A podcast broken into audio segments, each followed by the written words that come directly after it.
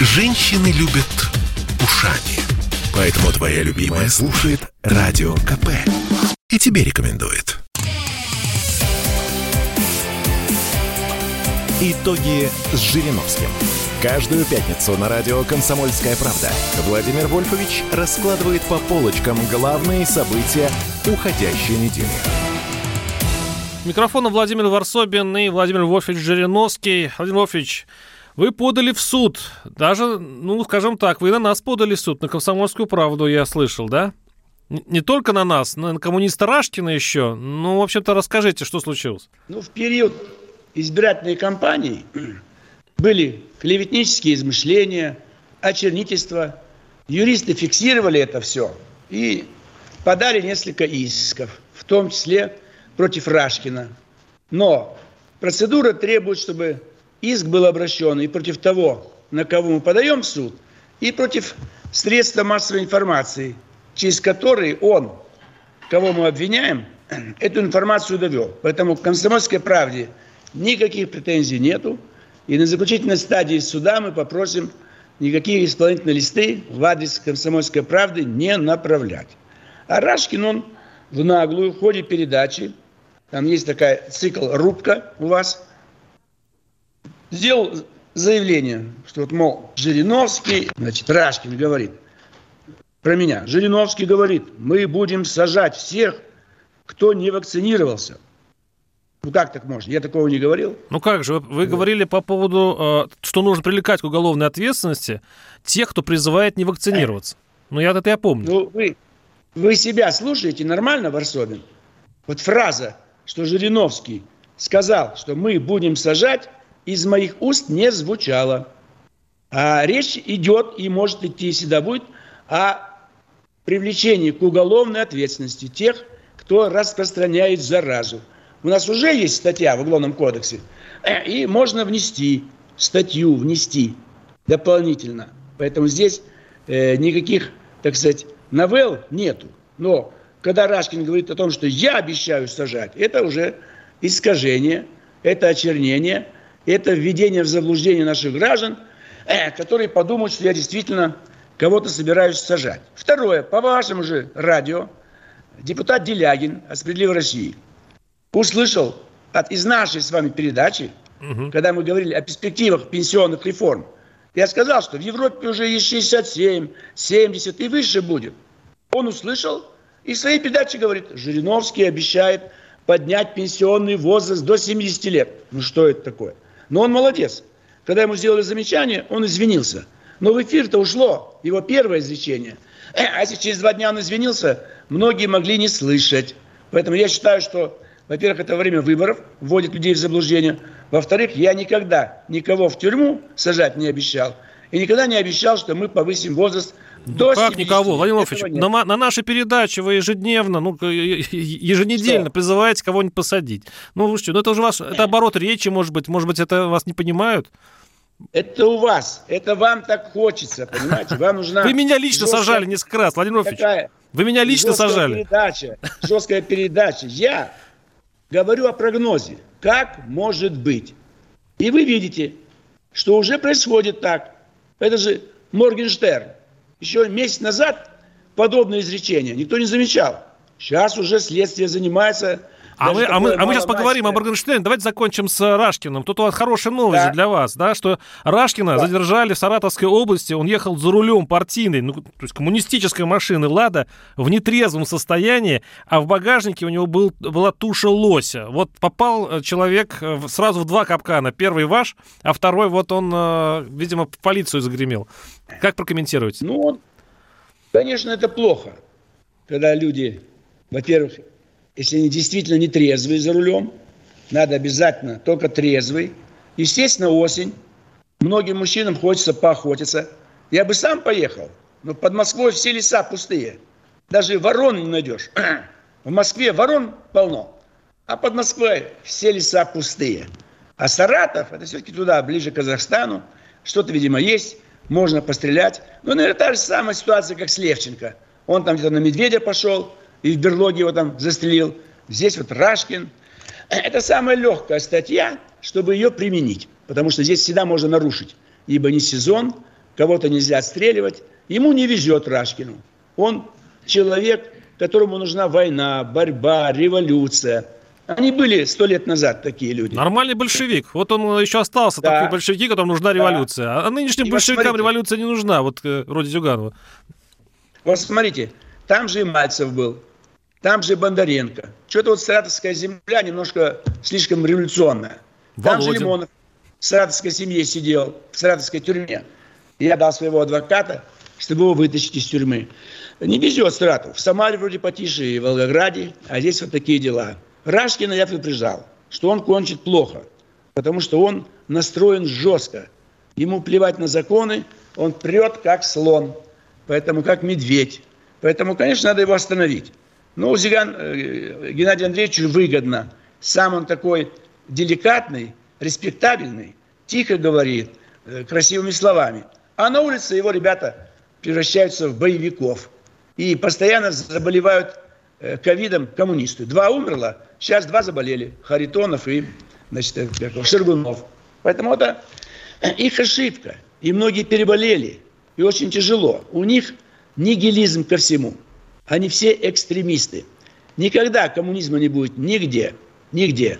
Поэтому надо не о коммунизме думать, а, а, том, о Моргенштерне. Мы... Давайте поговорим о Моргенштерне. Действительно хорошая, хорошая история, показательная. Вот вы все-таки к какому лагерю ближе? Вот есть два лагеря. Первый говорят, что Моргенштерн подонок, что он, обру... что он замахнулся на святой праздник Победы, что он не понимает, его нужно посадить. Вот, кстати говоря, посадить. Бастрыкин, по крайней мере, отправил материалы на проверку. Его, может быть, даже и засудят. А есть вторые, которые говорят, ну, он, он же говорит устами молодежи. Молодежь считает так. Ну, они не понимают просто этого праздника, потому что он был очень давно давно. А вы, Владимир что думаете?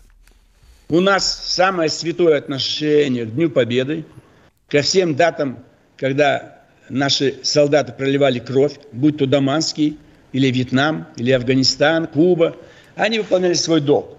Поэтому нельзя трогать даже.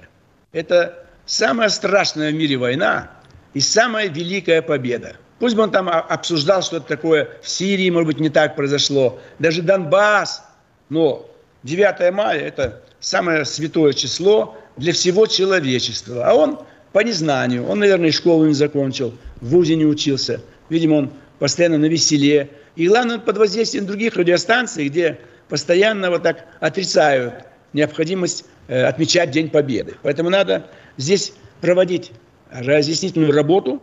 Мы как раз в этом случае не сторонники сажать людей, особенно молодежь, но надо всем сказать, что это дело нельзя оставлять без последствий, как и действия Навального в отношении фронтовика и так далее, и так далее. Это святые люди, им же 90 лет.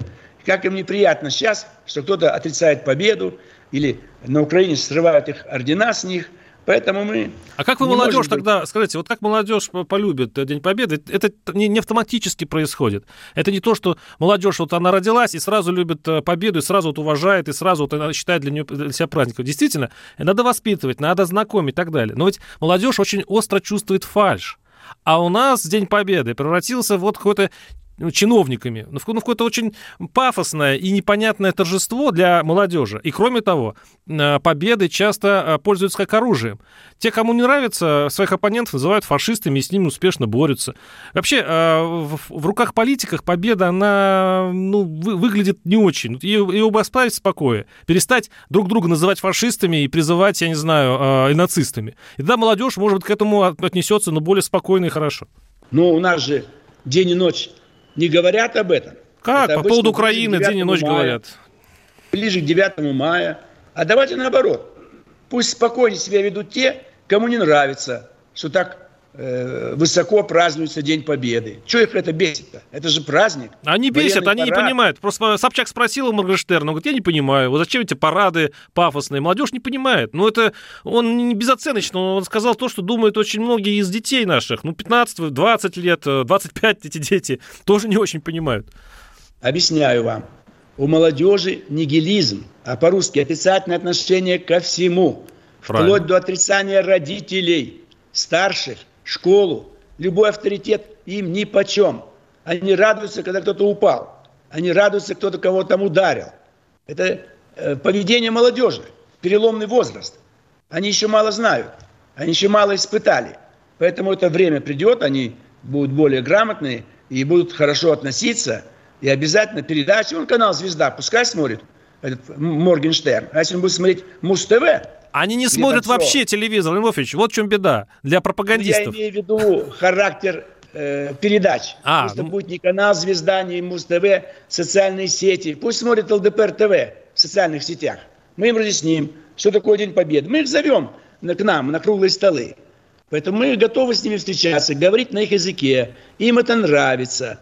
Но, к сожалению, пандемия сейчас полтора года все остановила. Из-за этого сегодня проблемы, обострение. В очереди на прививку уже бывают драки. Да. Ну что это такое вообще? Дикость же. Почему? Люди так встревожены.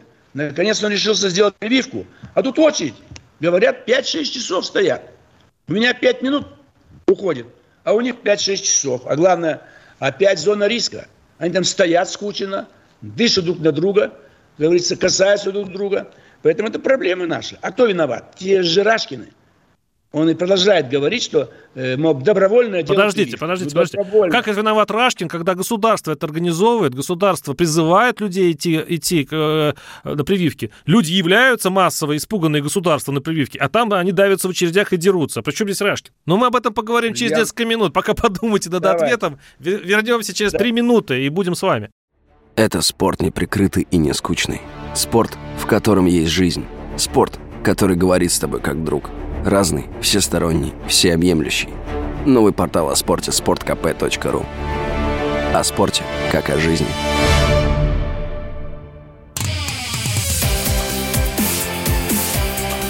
Итоги с Жириновским. Каждую пятницу на радио «Комсомольская правда» Владимир Вольфович раскладывает по полочкам главные события уходящей недели. Микрофон Владимир Варсобин и Владимир Вольфович Жириновский. Э, сейчас затронули мы тему, конечно, ковида. А, Владимир Вольфович говорит, что Рашкин и коммунисты виноваты в том, что не прививаются люди из-за своей э, скептической отношения к, к вакцинам и неприятием принудительной вакцинации. Свобода. Свободно решать. Так я и говорю, Владимир Путин тоже э, заявил, что он против насильственной вакцинации. Владимир Вольфович, как и Рашкин, получается.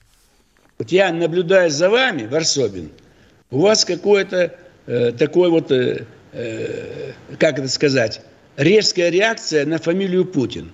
Вы везде вставляете главу государства. Он президент. Я все помню об этом. Это немыслимо. Это высшая должность в стране.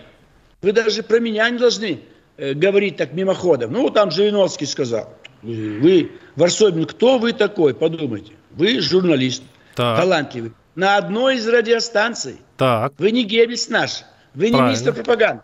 Правильно. Вы один из тех, кто должен слушать нет, тех, а почему? Я, я должен слушать, но я могу и высказать свою точку зрения. А Владимир Путин Конечно. один из, из, из высоких Конечно. менеджеров, он слуга народа. Да, но вы разве не знаете, какой у нас год этот был? Год выборов. И вся власть старалась не злить народ. Если бы власть сказала, немедленно всем сделать прививку – кто не сделал, увольнять с работы, не давать квартиру, не давать отпуск. Немедленно, быстро, два месяца на все про все даем. Ведь мы могли э, к лету закончить проблему. К лету уже прививка была. К осени могли, к Новому году. Мы могли новый. Это как будто извиняет власть. Но они хотели выборы. Но это что, это их извиняет? Нет.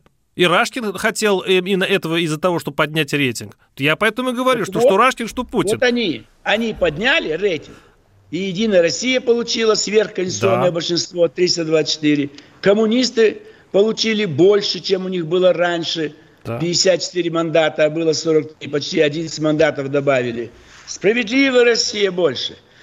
Новая партия, никому не нужная, появилась. Ударили только по ЛДПР. А мы честную позицию занимали. Мы говорим об этом 20 лет. Соблюдайте санитарные правила. Но люди не хотят без прививки. Давайте уберем прививку.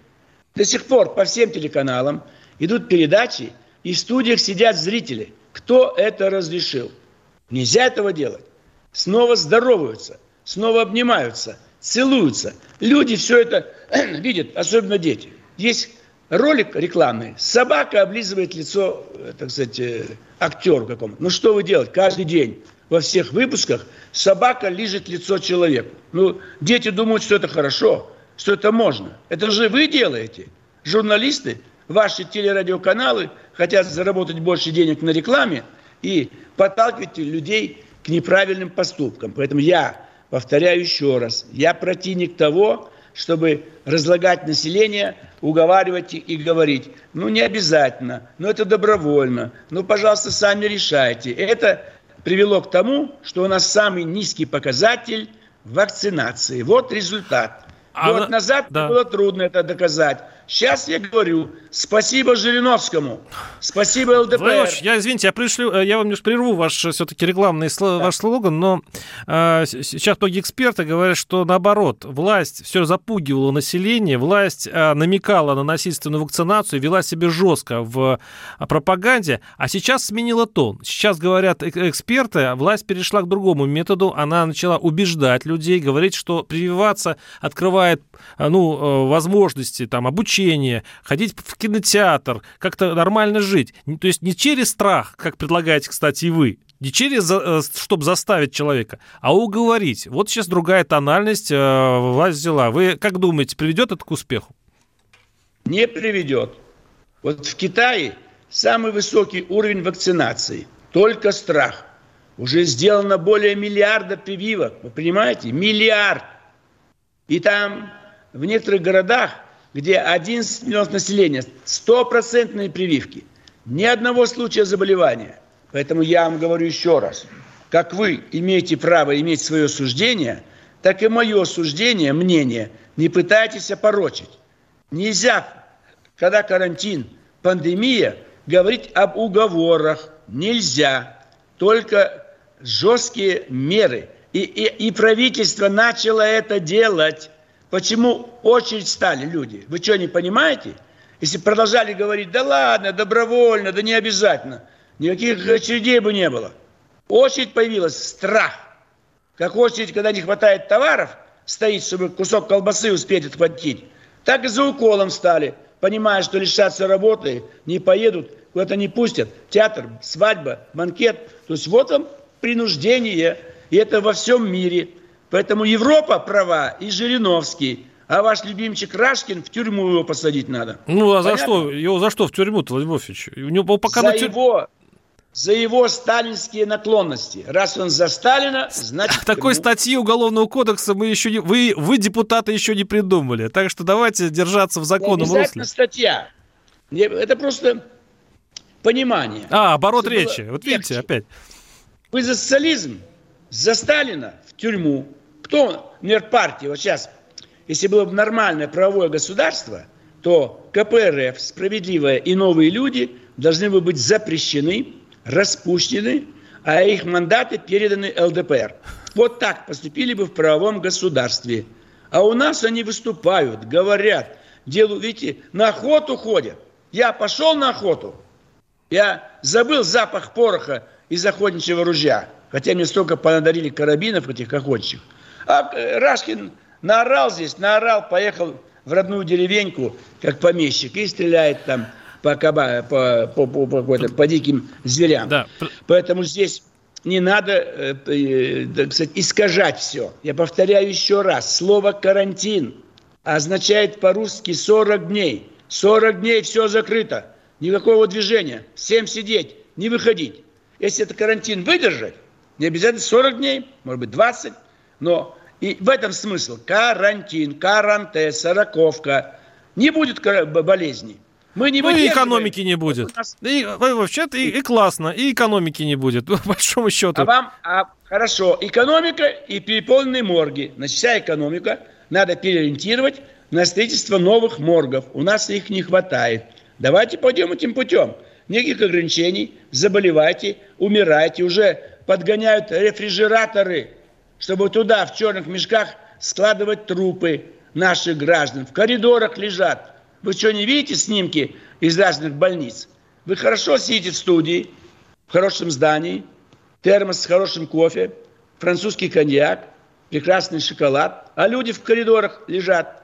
Каково им? Ну тогда Поэтому чрезвычайное я... положение надо вводить, и все. И те предприятия, которые будут закрываться, им платить из бюджета. Потому что интересно получается, сейчас закрываются предприятия на каникулы, вот сейчас начались, а оплачивают все работодатели. Это концерт за счет бизнеса. Ну тогда давайте по закону, как вы говорите, всем оплачивают по чрезвычайному положению, а государство и не туда, и не сюда. Чрезвычайного положения в стране нету. Есть в отдельных городах, в отдельных местах разный режим. Допустим, локдаун по-русски, все закрыто. Практически нигде такого локдауна нет. Может быть, в Хакасии, где-то вводят комендантский час. Все решают на местах. Уже в Москве пошло снижение заболеваемости. Вы посмотрите на статистику, Варсобин. Смотрите. А вы думаете, что локдаун это, э, это, это, это его эффект, вы думаете? Конечно, начали Четвертая волна. Ну, начали он разбегаться, уезжать на дачи за границу. Все рейсы переполнены, путевок нету. Только один-два дня уже мы людей разорвали. Они уже не сидят вместе где-то, большой коллектив, там стадион и театр. А посмотрите, через две недели резко упадет заболеваемость. Но через три недели резко повысится. Это что, пятая волна? Это с юга вернутся. Это правда. Туда да. уехавшие, там заразившиеся, и так будет бесконечно. Надо было как сделать? Прекратить продажу путевок, закрыть турагентство, всем дома находиться. В магазин сходи, в поликлиника сходи. Какой-то бизнес есть такой. На дому многие работают. Мы депутатов отправим некоторых работать на дому. Поэтому вы меня не пытайтесь это вам Росгвардию придется вводить в, в города. Э, две-три недели такого локдауна, и вам придется все силы людей держать, если вы хотите действительно эффекта добиться. Это нужно эффект танки вводить в города. Без силы. без силы эффект будет. Самое дорогое – это введение чрезвычайное положение и использование армии. Это стоит очень дорого. Но люди уже стали в очередь. Их уже не надо запугивать. Надо быстрее довозить э, прививочный материал там, где он уже кончился, быстрее, чтобы везде он был в наличии, чтобы пункты работали круглые сутки, день и ночь, чтобы убрать очереди, и мы до Нового года все оставшееся дай бог, население дай, бог, э, дай бог, прервемся на пару минут, оставайтесь с нами, Владимир, Владимир Вольфович Жириновский. Было такое? Было. Кричевский говорил об этом? Сбылось? Сбылось. Вопросы? Единственный человек, который может зажигательно рассказывать про банковский сектор и потребительскую корзину – рок-звезда от мира экономики Никита Кричевский.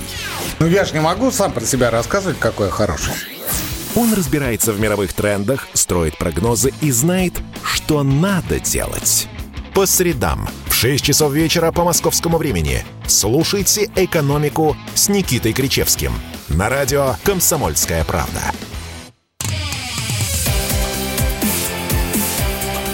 Итоги с Жириновским. Каждую пятницу на радио «Комсомольская правда» Владимир Вольфович раскладывает по полочкам главные события уходящей недели. У микрофона Владимир Варсобин и Владимир Жириновский. Сейчас мы э, путешествуем в Европу, займемся э, внешней политикой.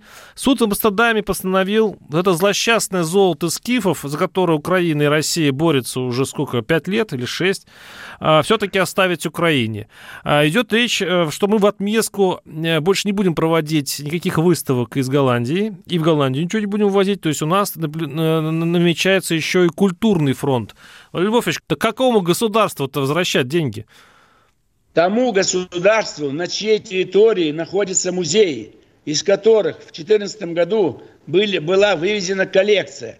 Завтра там будет Украина, Турция, тогда, просто в то время это была Украина.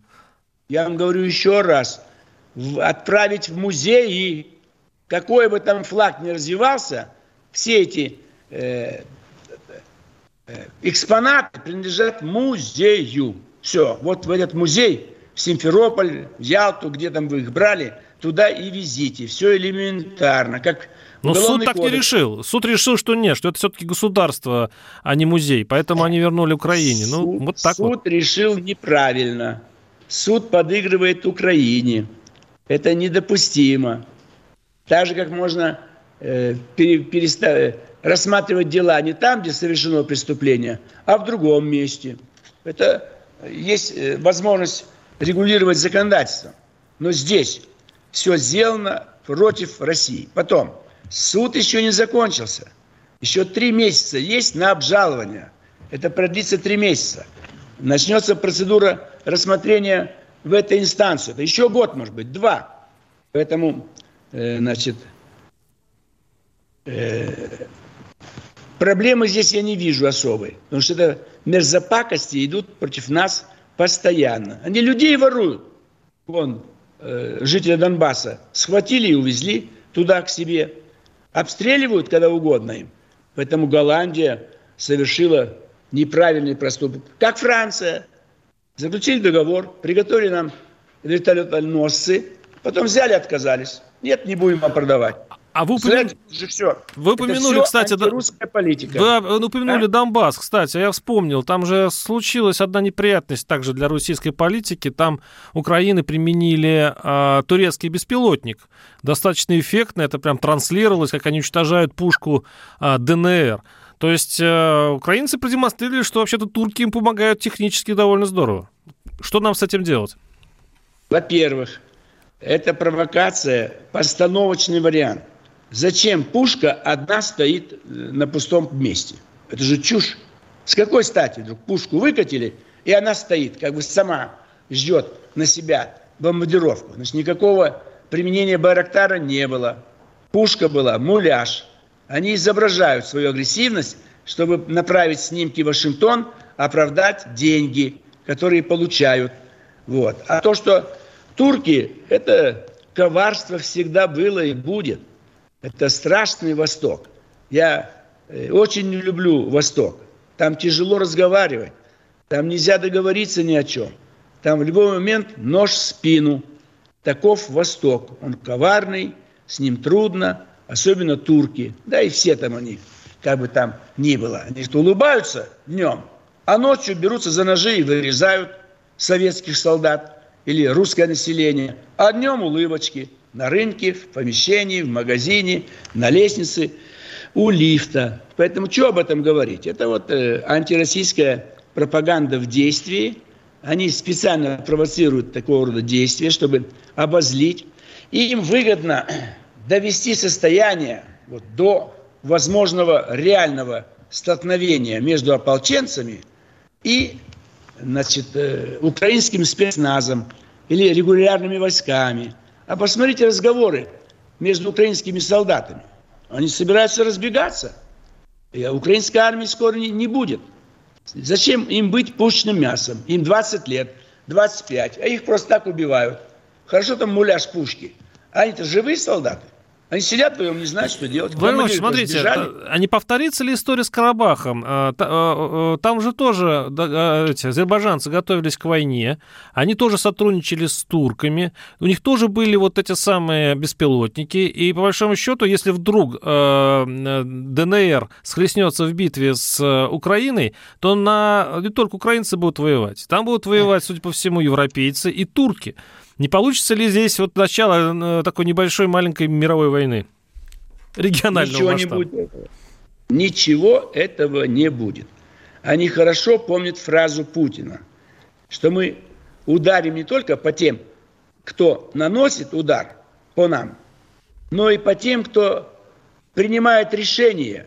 Если в Анкаре приняли решение поставить Украине боевые эти вот беспилотники Байрактар, и они нанесут ущерб людской силе, там ведь наши граждане с нашими паспортами в том поселке, который захватили украинские нацисты. И турки получат свою ответку. Поэтому никто никуда не полезет. Украина не полезет. Кому хочется умирать. Поэтому никто никакой войны не будет. Это все мелкие провокации – оправдывать деньги, оправдывать существование НАТО, оправдывать э, значит, наличие вооруженных сил, оправдывать э, представление заказов оборонному сектору. Это жизнь, Варсобин. Вы бы о чем сейчас говорили, если бы не было этих провокаций? Уберите Рашкина, уберите пандемию и Байрактары, и что ваша передача была бы? О чем бы вы говорили? И передачи бы не было. Я бы спокойно пил бы чай, не думая ни о ну, чем. Ну, знаете, а, здесь просто есть риск, что туда поедут наши призывники в случае обострения. И лучше 10 раз подуть на воду, да, чтобы не обжечься на молоке. Я, честно говоря, надо, мне кажется, следить все-таки за этой ситуацией. Воевать не хочется. Я не знаю, как вам, Владимир, Владимир Вольфович, чуть не сказал Владимир Владимирович. Но вот, мне кажется, народ-то не хочет воевать ни, ни с какими турками, тем более. Ну, Согласен. Сейчас выросло ультрамиролюбивое поколение. Не хотят никакой войны. Вот Моргенштерн – это в частично в этом плане как бы момент. Его слово «война» пугает. Он понимает, что на войну призывают молодежь. Но он увязал это с Днем Победы. В этом его ошибка. А так антивоенное настроение есть. Они есть и у турецких солдат, и у натовских.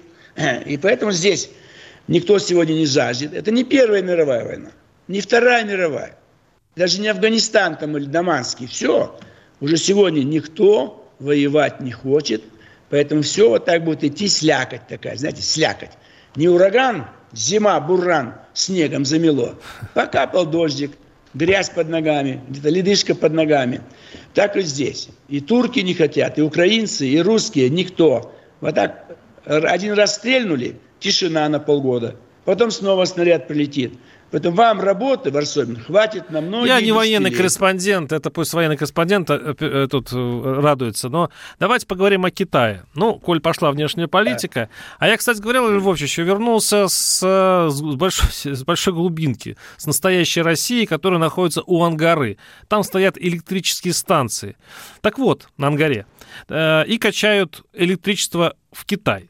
Китай, а Китай просит Россию удвоить поставки электричества. Вот смотрите, что происходит. А местные жители что говорят? Вот стоит Бургучанская, Бургучан, Бургучанская ГЭС. Вот она качает как раз электроэнергию в Китай. Из-за этого страдают местные жители. Ну, во-первых, травят э, э, Ангару. Во-вторых, она не замерзает. Э, не замерзает из-за этой станции. И получается, что зимой многие города, по которой стоят по Ангаре, отрезаны от большой земли они от этой электростанции не получают ничего, одни убытки. Электричество идет за копейки, вот как говорят они, в Китай. Китай просит еще, и получается, что вся наша Сибирь несчастная использует ее а, реки, недра и прочие наши все красоты не во благо людей, а во благо неких а, владельцев вот этого большого энергетического бизнеса, который торгует с Китаем. А Китай говорит еще, еще, еще. Мне кажется, эта система очень злит народ.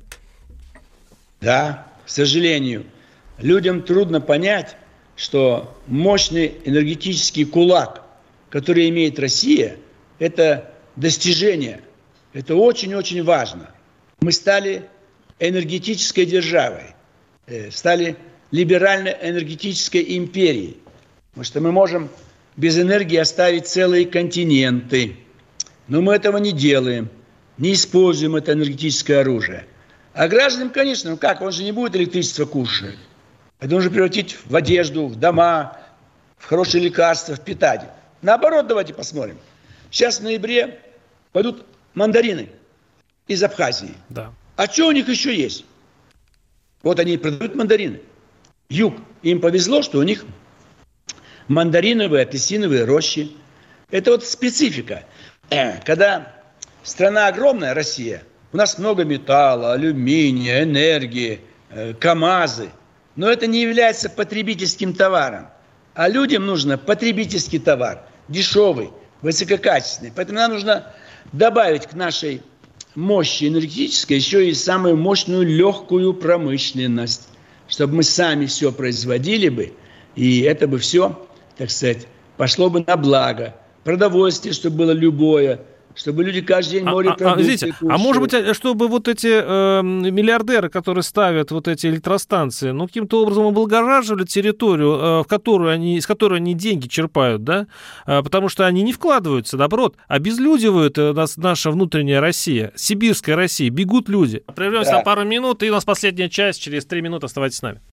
Каждый понедельник на Радио КП. Десант здравого смысла в лице Дмитрия Гоблина-Пучкова и Наданы Фридрихсон борется с бардаком окружающего мира и смеется в лицо опасности. Это кто такое мог придумать? Это даже не днище, это вообще какое-то безумие. Вы что там устроили? Перво-наперво, это не ядерные державы. Что они там обсуждают со своими там полутора танками в Эстонии и одним танком в Латвии? У нас есть чем уговорить их танки.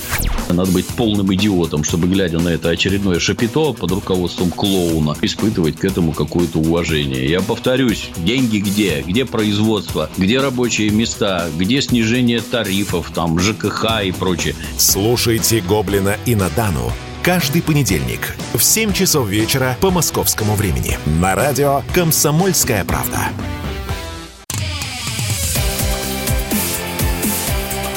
Итоги с Жириновским.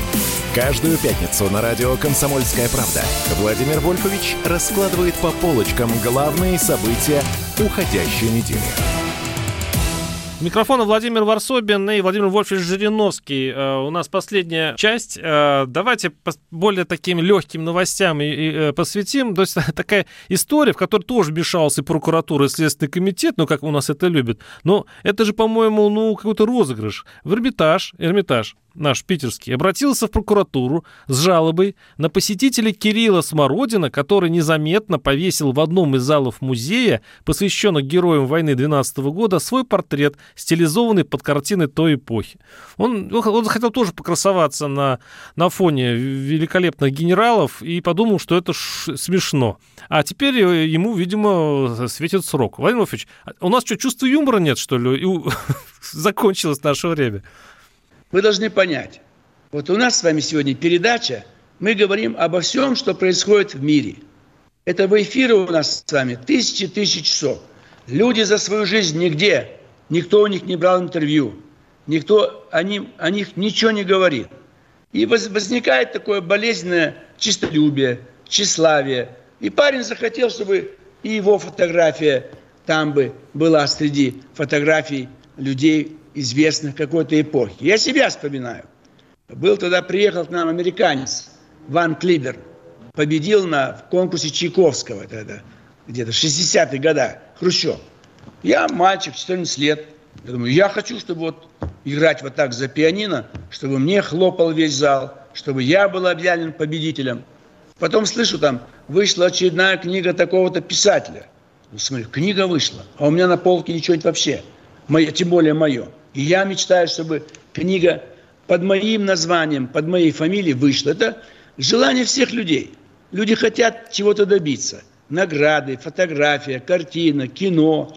Я помню, пошел сниматься «Массовка. Зигзаг удачи». Эльдар Рязанов. Вы там снимались? Так и засняли нас. А? а? Вы, вы, вы, засняли. Нет? А, дали жалко. деньги нам за массовку. То есть хочется где-то проявить себя. Съемка идет, или в данном случае молодой человек свой портрет повесил. Это нормально. Просто если это э, как бы разрешать и наказывать, то у нас вся страна будет облеплена фотографиями каждого человека, каждый будет одевать какой-то костюм, который ему понравился в каком-то спектакле. Ну, а что плохого? Ну, ну, весело бы жили. Ну, в конце концов, не каждый бы это делал. И не, не будет прям это массово. Ну, почему не дать я людям не самовыражаться? Ну, я не возражаю, конечно. Нам не хватает всем тусовочных мест, гайд-парк, карнавалы – повеселиться, покричать, поорать, стенка на стенку. Согласен. И давайте вывешивать везде фотографии. Но пусть висят. Давайте повесим имена всех наших людей. Доску такую вот дать жителей города. И пусть все записывают свои имена. Ну, вы помните Берлинское, Берлин, после взятия Берлина. Солдаты некоторые писали, там я, Вася из Костромы. Уж хотелось как-то запечатлеться. Он же воевал, шел год, два, три, пять и просто так уйти домой. Он, он списал свое имя. Никто не поймет, кто он такой, но ему это было приятно. Поэтому я с вами согласен. Не хватает праздника, вы понимаете? Хочется, душа хочет праздника. Вот сейчас передача закончится – вы мне настроение испортили, упрекая меня всю передачу, так сказать, критикуя меня, напоминая мне кто-то Рашкин, Машкин. Зачем это ваш Рашкин нужен? Так вы сами в, подали в суд на него. Я виноват, что ли, что вы это... В суде-то я не хожу, там адвокаты, я его не вижу, не слышу.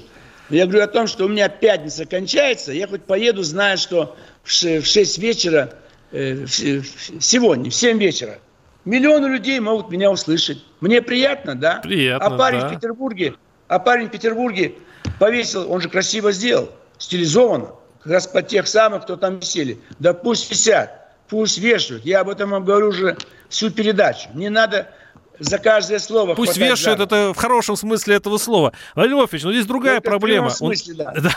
да. Здесь другая проблема. У нас в наше да. время все начали любить жаловаться. Вот ведь Эрмитаж, ну, встретив этого странного человека, кто нарисовал портрет под стиль э, старинный, повесил, ну, а они, они пошли в прокуратуру. У нас вообще стучать стало модно, вы заметили? И жаловаться, да. это оскорблять, оскорбляться за свои какие-то, э, значит, за, за веру, ну и так далее. У нас сейчас, ну, как будто 37-й год э, снова э, вернулся, и мы любим жаловаться. Почему? Почему так? Это плохо. Это плохо. Опять желание какого-то действия. Вот ребенок хочет пойти гулять, не пускают, он орет, плачет. Он хочет добиться, это его решение. Он хочет идти гулять. Так и взрослые. Ничего в жизни интересного нет. Давай-ка напишу жалобу. Вот там что-то не так э, стоит, не то сказал, не туда подошел. Миллионы людей приходят, пишут, пишут, им приятно, ответ будет. Вот я помню, госстрах, сижу, нечего делать, жду очереди, журнальчик – и там от, отклики читателей. И какая-то дама пишет, там стихотворение какое-то, кончается строчка, и что там, и, не поня... и нам не ясно, что там за горизонтом. Так она пишет жалобу. Как это поэту не ясно, что там за горизонтом. В нашей советской действительности все ясно. Что это ему не ясно? Что это он подозревает горизонт, что там ему непонятно. И придирается самым дурацким вариантам. Это поэт выразил свои какие-то чувства. Что-то там за горизонтом. А она нет. Вот напиши за горизонтом заводские трубы. За горизонтом пасется стадо коров. Ну, вот и есть люди. И на них обижаться не надо. Но каждый человек хочет себя чувствовать творцом, писателем, художником, композитором, инженером. Хоть что-то. Ну не стукачом же, ну простите, не стукачом Согласен. же. Ну вот тогда он должен писать куда-то, да получить ответ. Он же просто так не будет говорить, мне это не нравится, это не нравится. Он пришел домой, написал, и ответ получит. Он чувствует себя сопричастным с ну, глав, главе Эрмитажа это вряд ли грозит быть безвестным, и вряд ли у него такой дефицит внимания. Мне кажется, там есть своя какая-то у них разнарядка. Ну, я не знаю почему. Вот, вот глава Эрмитажа, известный человек. Да, ну не надо, я согласен, да. не надо по каждому поводу жалобы, да. разборки, упреки. Поменьше этого, это кнут называется. Поменьше кнутом. Побольше, Побольше пряника. пряник. Можно, да. идите, вы хорошие, все отлично, все получится. Кстати, давайте улыбаться. Кстати, давайте Владимир и вот с вами совершенно согла- согласен. Может быть, все-таки с возрастом, я не о вас говорю, вот Зорькин, ну, тоже аксакал нашей политики, да. он, он потихонечку вот к этой мысли приходит. Он написал большую статью и рассуждает о части 3 статьи 55 Конституции. Мне говорится, что права и свободы человека могут быть ограничены законом цитирую, в целях защиты основ конституционного строя, нравственности, здоровья, прав и законных интересов, ну и так далее, обеспечения обороны. То есть можно права человека а, ограничить по Конституции. Вот есть такая статья. И по мнению Зорькина, в России есть, э, в России есть большая серьезная угроза, вот воспользовавшись этой статьей, э, сильно урезать все наши права. А, Зоркин пишет, что длительные традиции преобладания государственных и общественных интересов над личностью над личными, и заставить, может заставить государство ущемить наши с вами права. То есть Зоркин предупреждает государство все-таки не увлекаться закручиванием гаек. Что это вдруг? Вроде бы он всегда был в фарватере э, кремлевской политики. Ну, Зоркин все-таки демократ, он все-таки юрист, он все-таки на стороне граждан, чтобы в первую очередь защитить граждан, э, права граждан. Потому что государство много раз себя защищало – и самодержавие при царе, советское государство, Ельцин сейчас, оно может моментально себя защитить. Он боится, что миллионы граждан, их права могут быть слишком уже урезаны, ограничены, особенно, опять же, период пандемии. Но давайте добровольная прививка. Лишние миллионы умрут, лишние миллионы нанесут ущерб здоровью. А если жесткие меры принять, неприятно им. Не ходи, не выходи, не делай. Вот как здесь найти золотую середину? Это не всем дано, товарищ Варсобин. Это дано только ЛДПР и мне. А вам всем это не дано. Ну и Путину, наверное, Иосифович. А Путину тоже дано. Рашкины и Шариковы, вот кто мешает нам. Тогда появляются Зоркины. С одной стороны, Рашкин, революция – с другой стороны, Зоркин боится, что государство применит силу. А вот мы сейчас о Конституционном да. суде говорили. Э, ходят достаточно серьезные, причем давно слухи, что все-таки да. Зоркин получил недавно очередную очень серьезную большую награду. Я просто запомнил какую, но там серьезную. Обычно ее даются перед пенсией. И что на этот пост э, Дмитрий Медведев может быть э, избран. Как вы относитесь да. к этой идее и подходит ли Дмитрию Медведеву пост председателя Конституционного суда? Вот у нас есть Некрасов, хорошая поэма «Кому на Руси жить хорошо».